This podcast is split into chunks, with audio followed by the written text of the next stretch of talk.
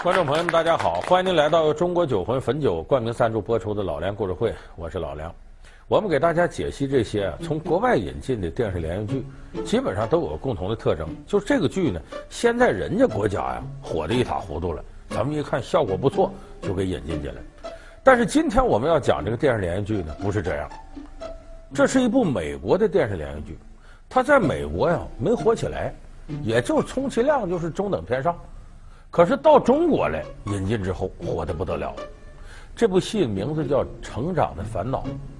是部情景喜剧，它是大约在上个世纪啊，一九九零年到一九九四年间，在中国不少的地方电视台都播过。咱们电视机前一些七零后、八零后的观众可能对这个剧印象很深。它反映的就是西佛一家家庭里的一些事情。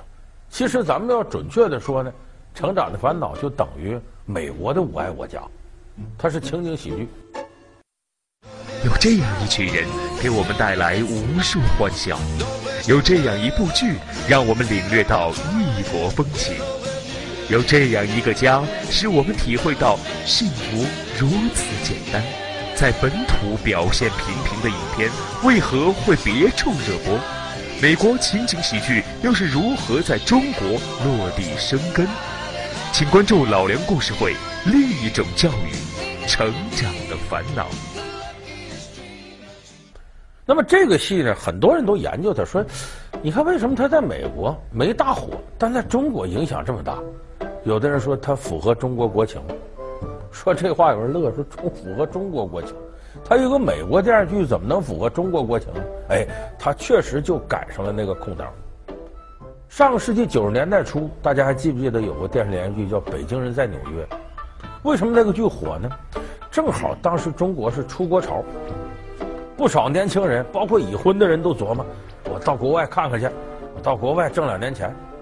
所以当时呢，这个出国热，尤其是一些大城市人都想出去。北京人在纽约呢，满足了中国人这样一种心理：就我出不去国，我借这个看看啊，中国人在国外什么样。那个时候就是呢，大家都有一种想看看美国这样发达的资本主义国家，他的老百姓生活状况是什么样。咱们那会儿也看到美国片了，你像什么《亡命天涯》这样的，还有电视《神探亨特》。可是这个《神探亨特》这样的剧呢，它只是展示了美国像纽约这样大都市的风暴，它并不是家长里短的。就是老百姓想了解美国人怎么过日子啊，美国人生活状态什么样啊，你肯定那些剧得不到。那么《成长的烦恼》恰好就填补了这项空白。哎，咱们很多人想琢磨琢磨，美国人平常怎么过日子？他这个两口子。孩子都怎么回事？哎，这个剧里头就淋漓尽致的把美国人的家长里短给你展示出来，让咱们当时看着特新鲜，有的还觉得挺刺激。为什么呢？咱们当时的这个电视上啊，相对比较保守。你就比方说两口子在一块儿，那肯定有很亲热的时候。咱们电视剧很少表现这个，现在这多了。可是当时看这个，咱那看美国两口子怎么说？哟，哎呀，这两口子有的都不好意思看了。你看这大白天在家里边，当着孩子面都不避讳拥抱接吻。快放下太太，不然我就把你也炒了。你敢？那样倒好了。嗯嗯嗯。忘了，上次怎么教你的？再教一教吧。哦，杰森，看呢。孩子们在笑话我们。有的人看了说：“这怎么连孩子都不背着？”咱在这受不了。哎呦，这，哎，还得拨着缝看，觉得挺好。所以当时呢，他满足了国人一个好奇心啊，美国人原来是这么回事。那么，是不是这个剧就真实反映了美国人生活面貌呢？还真不是。他在中国你看着好玩，美国人为什么不都是认可这个剧呢？他认为这里头有个地方不接地气。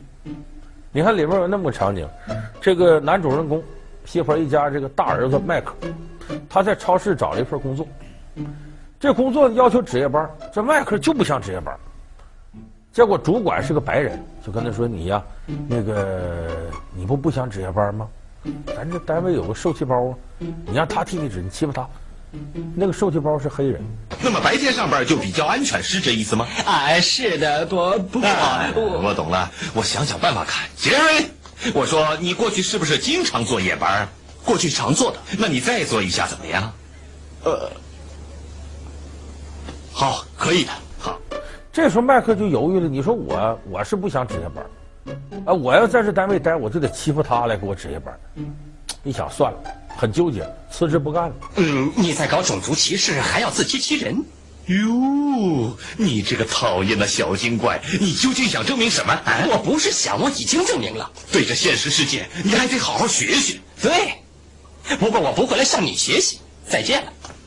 我告诉你，你是一个小糊涂虫，不再是了。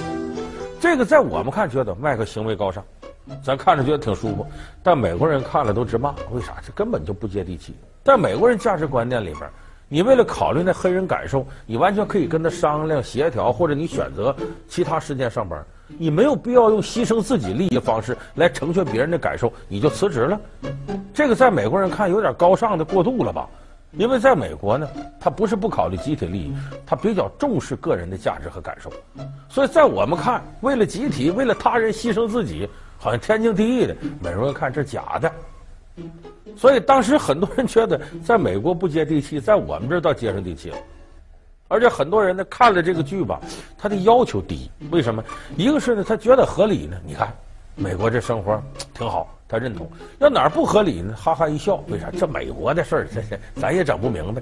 所以他对电视剧的合理性要求一下子就降低了。他就不同意像《我爱我家》这种情景喜剧。如果哪个地方拍出来的老干部、孩子、中年知识分子、游手好闲的青年，要和我们身边这样的人不一样，你肯定挑毛病，这瞎编的。这编剧没有生活。但对美国的这方面成长的烦恼，我们这要求就低了。再有一点，咱们很多人看这样片子呢，是从哪个角度看呢？想学点东西，学什么呢？看美国呀，这家庭教育孩子这方法。因为九十年代初的时候呢，咱们都知道是这个八十年代的时候，中国开始正式搞计划生育。八零年的时候，团中央呃写了一封致全国青年党员和青年团员的一封信，号召展开计划生育。那么到九十年代初的时候呢，首批独生子女正赶上上小学和初中档口的，这个时间段正是教育孩子很困难的时候。而独生子女，咱们上辈的人，包括我这么大，我这家里头小时候，我们家兄弟姐妹好几个，就是我们后来这代父母，他们小的时候都不是独生子女，也没有教育独生子女经验。突然间一家就这么一个当小太阳、当宝贝似的，怎么教育呢？这孩子资源都是他的，在家里还矫情、还霸道，都感觉独生子女不好教育，所以很多家庭啊为这事困扰。哎。看看美国人怎么教育的，你看人教育孩子有什么和我们不一样的？哎，一看发现真不一样。你看里边，这个麦克呢，有一天要出去玩去，家里事他也不管了，出去玩去。他爸爸呢，没有责骂他，把他叫到身边跟他沟通，说你呀，出去玩行，但是呢，你这发生的一切后果你得自己负责。稍微多给你点自由，可你必须保证要多承担点责任。那没问题，爸爸，我向你发誓，我准备全面承担责任。难道我就不准备全面承担责任了？明白了，爸爸。好吧，你去好好的玩吧，可得记住咱们说定的话。好，我绝对记住。谢谢你，爸爸。这种教育方法令当时很多中国家长感到欣喜，因为在中国家长心目当中，比方这孩子，假如今天作业没做，我去玩去了，家长马上撸个网袖，小兔崽子，你回来，没干好这个事儿，怎么怎么着，肯定是这种一言堂的方式。就这种把孩子当做平等的朋友，我跟你沟通，你好好想想啊，这事儿你要这么干，那后果你就严重。在咱们很多家长眼里看来挺新鲜，而且呢，对孩子说的每句话，他给予充分尊重。甭管说说你小孩，你也说不出什么正经的来，但是呢，只要孩子说出来，他从人性化的角度跟你平等的沟通，这就不同于我爱我家。咱们看我爱我家里面，每当那个贾圆圆站出来说两句挺有意思的话。往往家里人哈哈一乐，没人拿他当真。今天我们学校请了一位海员叔叔做报告，听完以后，我和扣子都决定长大以后去航海，正当吗？那当然是算是正当的吧。再正当没有了，像圆圆这种年纪的青少年，有理想有追求的，可是剩下不多了。哎，什么祖国的前途啊，人类的理想啊，也就是咱们家。还多亏咱们把领导的好。呃，集体领导嘛，不要只宣传个人啊。哎呀，这个有理想很好啊，大家都会支持的。哎哎哎，快把电视开开吧。有的时候呢，这当父母的、当爷爷的、当叔叔的、当姑姑的，还会冒出这么一句：“哎呀，你跟着掺和什么玩意？一边玩去吧。”再不有时候说：“你行行行，拉倒吧，赶紧写作业去。”这恐怕是我爱我家里出现最多的台词儿，对贾圆圆来说，同时也是从那个年代过来的一些八零后，你从小听爹妈说的最多一句话就是：“别跟人瞎掺和，学习去，去玩去吧。”就是这种把你排斥到整个主流话语圈之外的这种场景，在中国的家庭到处都是，就是孩子的一种正常的愿望。包括参与你讨论，希望自己作为家庭一个平等的成员，参与家庭建设和讨论的这个过程，往往被家长粗暴的给屏蔽掉了。所以当时很多家庭看这段，哎呀，美国人这种啊，跟孩子这样交流，都感觉新鲜。也有的家庭因此呢，也从中吸取到了不少有用的东西。所以这个是《成长的烦恼》这个片子在中国接地气的一个重要原因，说它符合中国国情。但是这里边呢，不是说拍情景喜剧啊。呃，平平淡淡的过来就家长里短的，说这剧拍的就很平静，就没有风险，它一样有风险。这里边有几集，细心的观众就看出来了，说里边演他家女儿这个，呃，卡罗尔，扮演者叫特蕾西，说这个女演员有那么一集啊，突然间这个卡罗尔的男友就杀出来了，跟这个卡罗尔的父亲说，哎呀，我我心里很不高兴，说什么呢？我把我女朋友送上飞机，她去伦敦实习去了。他爸说：“你看，不高兴什么？过一个月就回来了。这是汽车的钥匙。Keller 的飞机安全起飞了？很不幸，是的。千万别误解，我很高兴飞机平安无事。可是他到英国博物馆做研究的这一个月里，天知道我该怎么过。哦，别这么伤心，对吧？一个月转眼就过了。果然是接下来几集里就没有这个特雷西什么事儿了。”就说他去这个，呃，那个呃，伦敦那边实习去了。其实是什么情况呢？不是那样，是这个扮演卡罗尔这女演员特蕾西呀，减肥，一个劲儿减，结果她一米六几的个儿，减剩七十斤，你看得瘦成什么样？皮包着骨头，挺不住了，拍片时候昏过去了，送到医院，大夫说再这样下去生命危险，所以让他在医院好好调养，补充营养。就那么在医院里躺了大概有那么一两个月，所以这时候在拍戏没有他呀，那怎么办？赶紧编个理由吧，就说他上伦敦实习去了，所以规避了这个情节。其实这也是我们看情景喜剧经常见的。大家还记得编辑部的故事？编辑部故事里边呢，有这牛大姐、老刘啊，这个李东宝、葛玲、于德利这么五个人。编辑部还有个主编，这个主编呢，老陈。他不是这里边必然的组成部分，那有的时候说不想让他参与怎么办？就写老陈出去开会去，反正领导总愿意开会，就把他写走了。还有我们看《我爱我家》里边，那里头梁天在里边演贾志新，这贾志新本来戏份挺多的，结果后来梁天接别的戏，档期排不开了，《我爱我家》后半截梁天的戏就少了，这怎么办呢？想个办法，说梁天受到刺激了。觉得不能在北京这么胡混了，要到海南开发区就打拼天下去了，所以带着那保姆张凤姑俩人一块上海南了。我贾志新敢携张凤姑海南双人行，早就把个人安危置之度外。我要是混不出个人模狗样来，我就不回来见你们。张秘书，哎，启程。就编了这么个场景，目的是什么？后边梁天拍不了了，只能用这方式把它支走。所以你看情景喜剧啊，它不同于我们常看的那种，呃，故事情节一环扣一环的连续剧，就它情景跳跃很大。有的时候家庭发生的事儿，你也不知道将来是什么样事儿。它不像一个完整的作品，一定会有起承转合。它到哪块儿可以随便改一下情节来应付一些突发事件。所以这一点上，美国情景喜剧和中国也差不多。那么这里边呢，呃，大家看《成长的烦恼》呢，还有一个乐趣，就是你会发现这里头的演员以小演员居多，这些小演员里冒出了不少大明星，比方说布拉德·皮特，这个咱们都家喻户晓的美国大明星，呃，在史密斯夫妇里演史密斯那个，布拉德·皮特呢，在这里边露了一脸，他演个不良少年，一个劲儿追着卡罗尔，差点弄得卡罗尔跟她男朋友最后分手。凯罗，波比，你去哪儿了？哦，嗨！说出来你不信，昨天我去图书馆路过新开张的剧院，你猜在演什么？演什么？在演无事生非。是真的？对，太诱人了。命运安排的。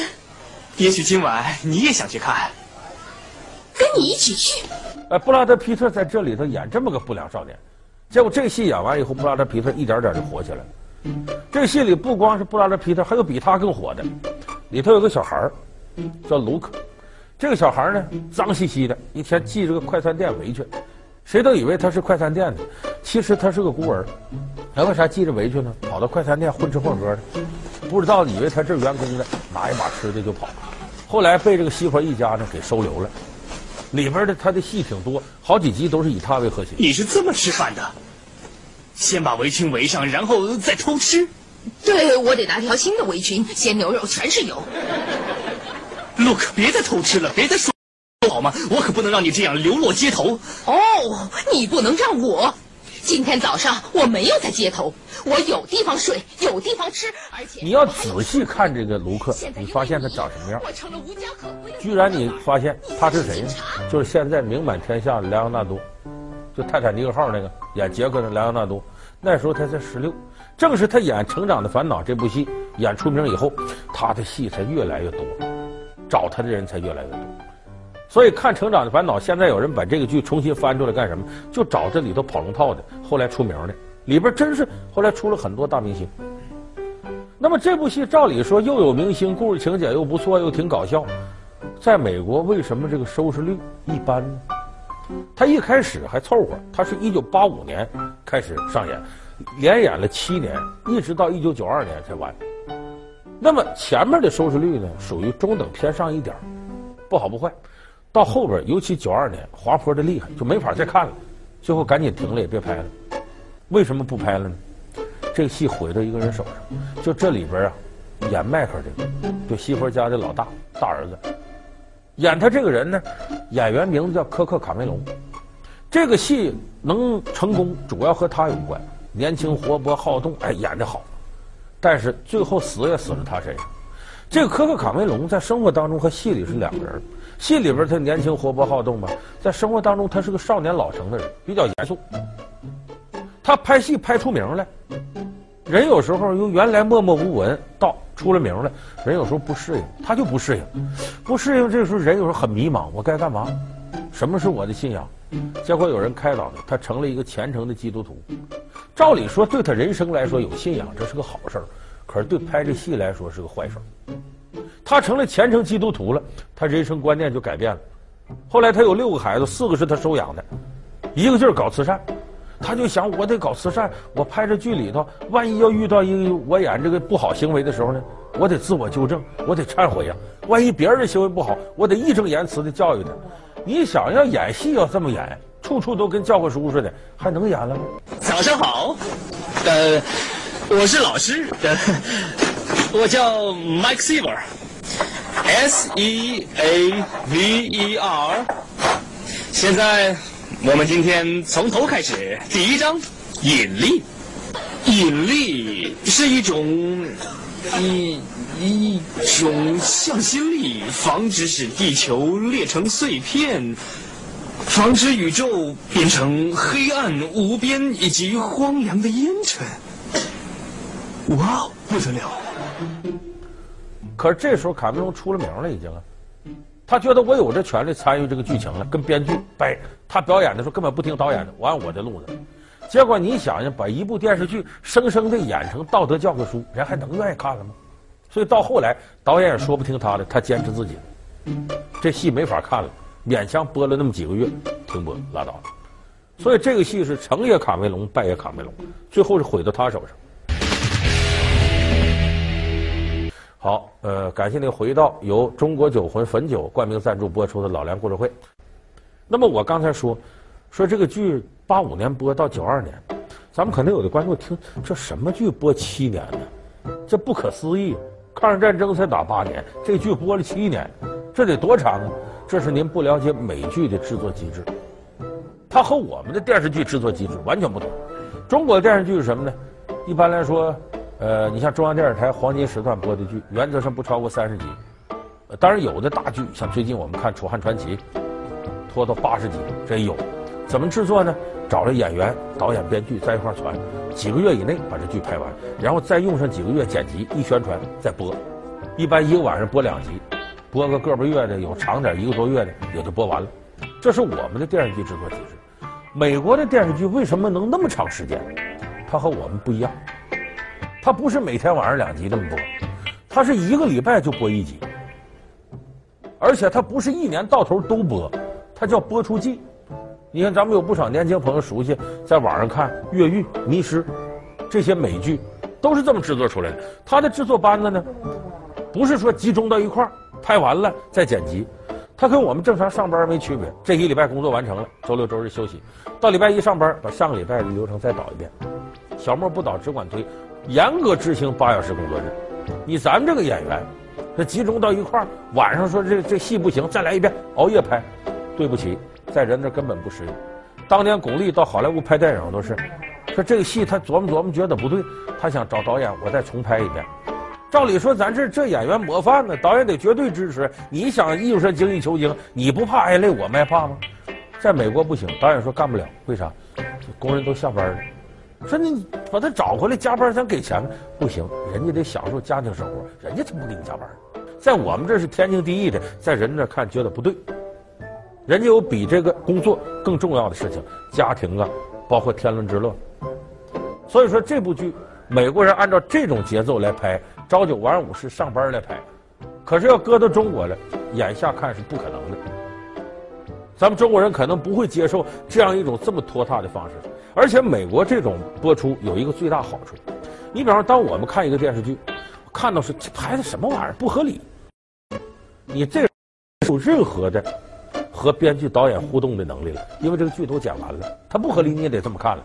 所以有的人看电视剧一边看一边骂。但是美国这种播出方式就好，礼拜五你看了这个剧，看了一集了，这不合理，他马上就会根据大家的反馈来改，或者来修正，或者吸取更好的编剧创意。所以美剧你会发现呢，第一集拍出之后呢，第二集、第三集一集比一集精彩，而且越拍越合理。你等咱们有时候电视剧拍出之后，一开始什么样，后边已经不可逆了。所以说这两种模式来说呢，如果要讲究电视的互动性来讲，毫无疑问，美国对电视剧这种拍法应该比我们要科学合理的多。所以从这点来讲呢，咱们再从人道主义说，都是中国这个电视剧演员集中在一块儿，起早贪黑几个月拍完了，所以中国演员不少得了胃病，还有得神经衰弱的，还有营养不良的。还有的在剧组里天天这熬夜，饮食不规律，吃盒饭，你看吃那破东西，最后还胖了，还造成健康的问题了。所以要从从业人员的这个健康的角度，以及从电视剧和观众互动角度，我觉得我们跟《成长的烦恼》这样的美剧啊，还真有不小的差距。咱们需要好好跟人学一学。问我祖先在何处？山西洪洞大槐树。祖先故居叫什么？大槐树下老鹳窝。几百年来，这首民谣传唱于大江南北，植根于祖国大地。红铜大槐树被视为家，称作祖，看作根，是人们心目中的老家。那么，在大槐树下究竟发生了怎样传奇的故事呢？老梁故事会为您讲述《寻根大槐树》。好，感谢您收看由中国酒魂汾酒冠名赞助播出的《老梁故事会》，我们下期节目再见。